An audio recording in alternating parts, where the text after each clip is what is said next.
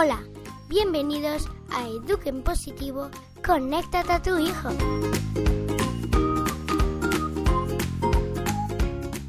Estás escuchando a Mariana Sánchez.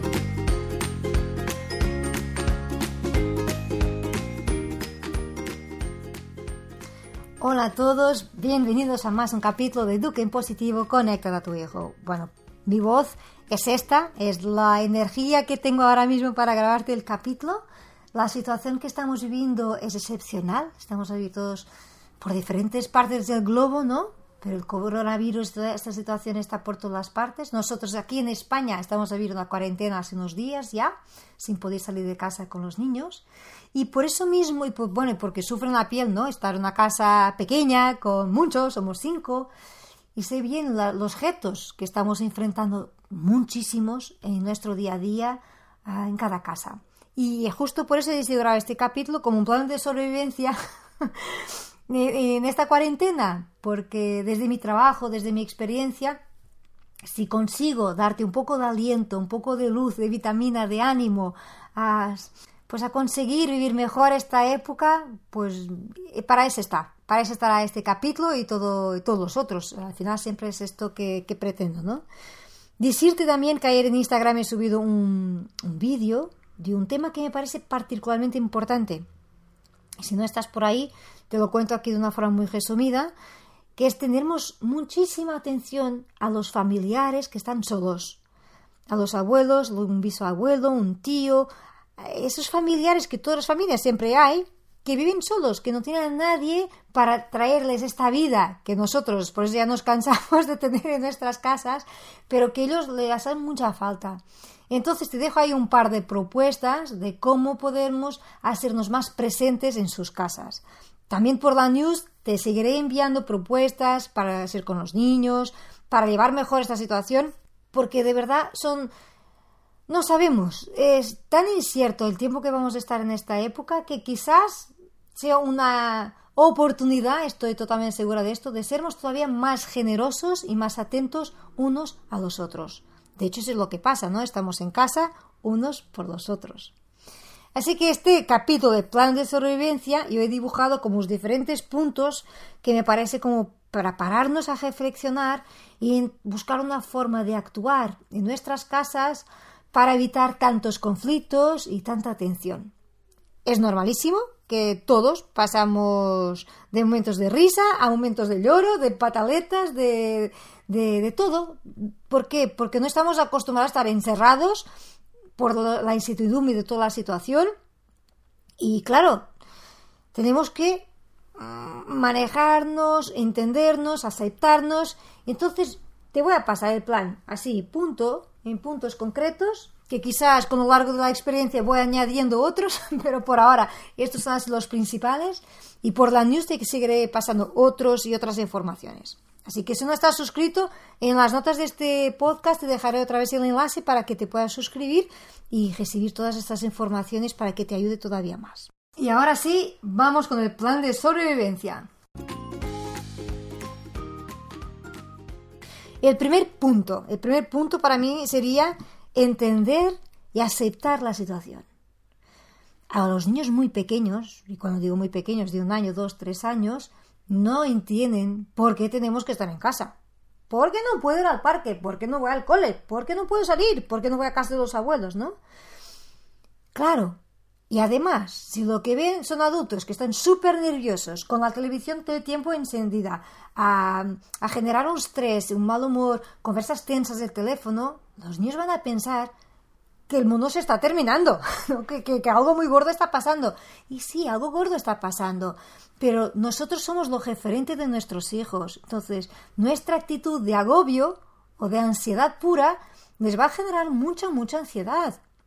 Entonces, dentro de la posibilidad, porque claro, cada casa está viviendo situaciones muy concretas, intentar al máximo mantener la calma, buscar momentos de jugar juntos, de tranquilidad, y que los niños no respiran demasiada ansiedad de nuestra parte, pero también para nosotros mismos.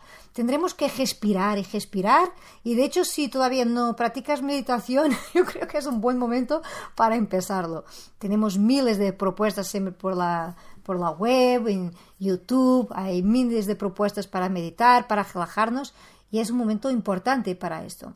Aceptar, aceptar que la realidad pues escapa totalmente a nuestro control. Pero déjame que te pregunte, ¿de verdad?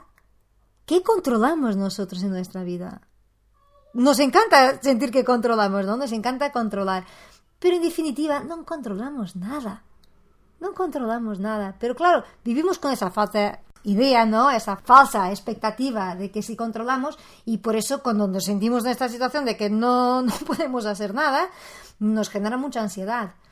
Pero con confianza, tener muy presente que todo tiene un fin. Y esto, aunque no sabemos la fecha exacta que vamos a salir de casa, va a terminar. Creo que vamos a aprender mucho de esta experiencia y, y al final vamos a mirarlo con otros ojos. Bueno, Aceptar entonces nuestras emociones, aceptar también que nuestros hijos también están sufriendo. Y no importa la etapa, ya te digo, aquí en casa yo tengo de todo, desde un bebé a un, adolescente.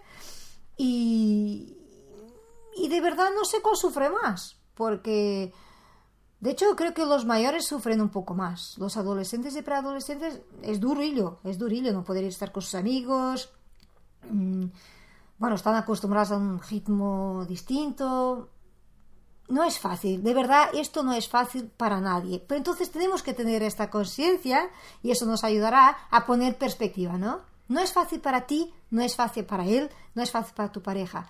Cada uno tiene sus necesidades. Esto es algo muy importante. Seguramente en casa hay hijos y niños y parejas que tienen más necesidad de calle. Entonces, claro, de golpe verse que, que no pueden ni salir, ni correr, ni ir de bicicleta genera mucha ansiedad. Y aquí en casa, te digo, hemos montado el esquema de con mi marido tiene mucho más necesidad porque hace deporte cada día por la calle y todo, pues cada vez que hay que ir al supermercado, pues irá él, porque lo necesita. ¿Sabes? Al final es esto, en cada casa, entender el otro y, y dar prioridad a las necesidades de cada uno. No es dejar las tuyas, no es ponerte a final de lista y que no. No, no, no, de todos, de todos, entendernos y priorizar lo que vale la pena y que hace falta. Luego, otro punto importantísimo, bajar exigencias, bajar expectativas. Ya tuvimos otros capítulos de este podcast a hablar de expectativas y de exigencias también. Es tiempo de, de lo más necesario, mismo, mismo, mismo, es bajar en todo, de trabajo, de, de que los niños van a hacer los deberes cada día a las cuatro horas lo que sea. Baja expectativas de cuándo vas a jugar un juego de mesa con tus hijos, que va a salir súper bien y va a ser el momento del día. Porque no siempre sale. Como estamos todos con muchos, muchos, muchas emociones dentro, mejor no tener expectativas de nada. Tú, aquí te digo, aquí en casa, que como sabes soy muy juguetona, mm, los momentos de juego, lo que hago es doy la sugerencia, o cuando son ellos a dar la sugerencia de jugar, que se apunte que le apetezca, porque no estamos en un momento de forzar a nada, ¿vale? Y nos pasó que el primer día yo me puse con mi hija, que era más juguetona, a jugar, y al día siguiente, pues los otros todos ya querían y estaban ahí, y al final estábamos todos jugando. Bueno, a bebé no, porque no le toca, pero estábamos todos, y no hace falta ni forzar. Y esto te digo porque quizás en tu casa también pasa esto de que, ah, es que no, nadie se quiere sumar o deja, poco a poco empieza tú y ya vendrán, ¿vale? Sin forzar demasiado. Es tiempo de ser flexibles. Sí, querida madre, querido padre, tenemos una excelente oportunidad para ser más flexibles. Dejar este, esta misión de control y querer todo a nuestra manera no es posible. No es posible. Y como estamos así en esta situación, habrá muchos más choques. Y tenemos que aprender a ceder pues aquí un poquito hoy, un poquito aquí mañana. Y que todos, o sea, esto, lo bonito de esta experiencia es que estamos todos a aprender a convivir todavía más y mejor en familia. Y he comentado con mi marido, creo que terminaremos esta cuarentena todos mucho más fortalecidos, más gordos, porque estamos comiendo todos seguramente más, pero también más fortalecidos eh, en saber manobrar, ¿no? Lo, todo, todas las peleas, los confrontos, las necesidades de cada uno. Y entonces vamos con otro punto que es importantísimo ahora mismo, valorar las pequeñas cosas. Las pequeñitas cosas. Lo bocadillo de la mañana que estaba maravilloso. La comida que hemos comido. Ah, la partida del juego que ha funcionado bien. Una serie que nos ha encantado. Un libro que hemos terminado de leer. Y ponerlo en voz. Dar voz a estos momentos especiales. A estas conquistas y estas Mm, estos momentos que han salido bien. Y si nos acostumbramos nosotros, adultos, a verbalizarlo, nuestros hijos también empiezan a hacerlo. Y al final de día, hacer un poco esto, porque claro, cuando estás fuera y tienes muchas cosas, tenemos mucho que compartir. Cuando estás en casa, al final hay momentos buenos, hay cosas muy buenas. Y nos ayudará en esta etapa, además de tanta noticia negativa, a valorar lo positivo. Creo que nuestra mejor aliada, y este será otro punto importantísimo para este plan de sobrevivencia, es nuestra respiración. Más que nunca necesitamos respirar. Necesitamos parar, ganar perspectiva. No, no, no es posible vivir a explotar cada dos, tres minutos en una casa cerrada con mucha gente porque si no el ambiente va a quedar insoportable y al final es como, uff, ¿cómo voy a aguantar tres, cuatro semanas, lo que sea que haga falta en este ambiente? No se puede. Y entonces la respiración es algo que tenemos todos a mano. Al final todos respiramos. Y acostumbrarnos a recoger la respiración como algo para conectarnos y para buscar nuestra calma interna va a ser una herramienta muy poderosa, pero una inspiración profunda profunda. Por eso decía al inicio del capítulo que es una época fantástica para aprender a meditar. Porque la respiración, se trabaja en meditación también, la respiración consciente, ¿no? Y nos calma, nos tranquiliza, nos hace volver a nuestro centro. Enseñar estas técnicas a nuestros hijos cuando ya tienen una edad que puedan aprenderlo y practicarlo mucho nos va a ayudar. Va a ayudar a mantener la calma mm, y llevar mejor. Otro punto, y he tomado aquí como esquema para que no me, escape nada que te quiera contar. Ah, importantísimo. Criarnos momentos y espacios de privacidad. Los que tenemos casas más pequeñas, el confronto constante con el otro, con el otro y con el otro, llegas a un punto que dices, necesito estar sola, necesito estar solo, diez minutos que sea, pero necesito un tiempo, un espacio para mí. Yo creo que es muy importante acordarnos entre la pareja y entre los hijos que ya tienen una edad, momentos en el día y espacios para que digo, bueno, en este momento es mío, necesito recogerme, necesito ir a cuidarme un poco, ¿no? Y parar. Y que ellos también tengan esa posibilidad, porque al final no podemos poner excepciones solo a los adultos y pensar que los niños no la necesitan. No es verdad para nada. Yo veo por mis hijos, la necesitan sí o sí. Entonces, busquemos estos huecos en nuestras agendas, en nuestra agenda diaria, ¿no? Y permitimos y permitámonos a nosotros mismos a vivirlos.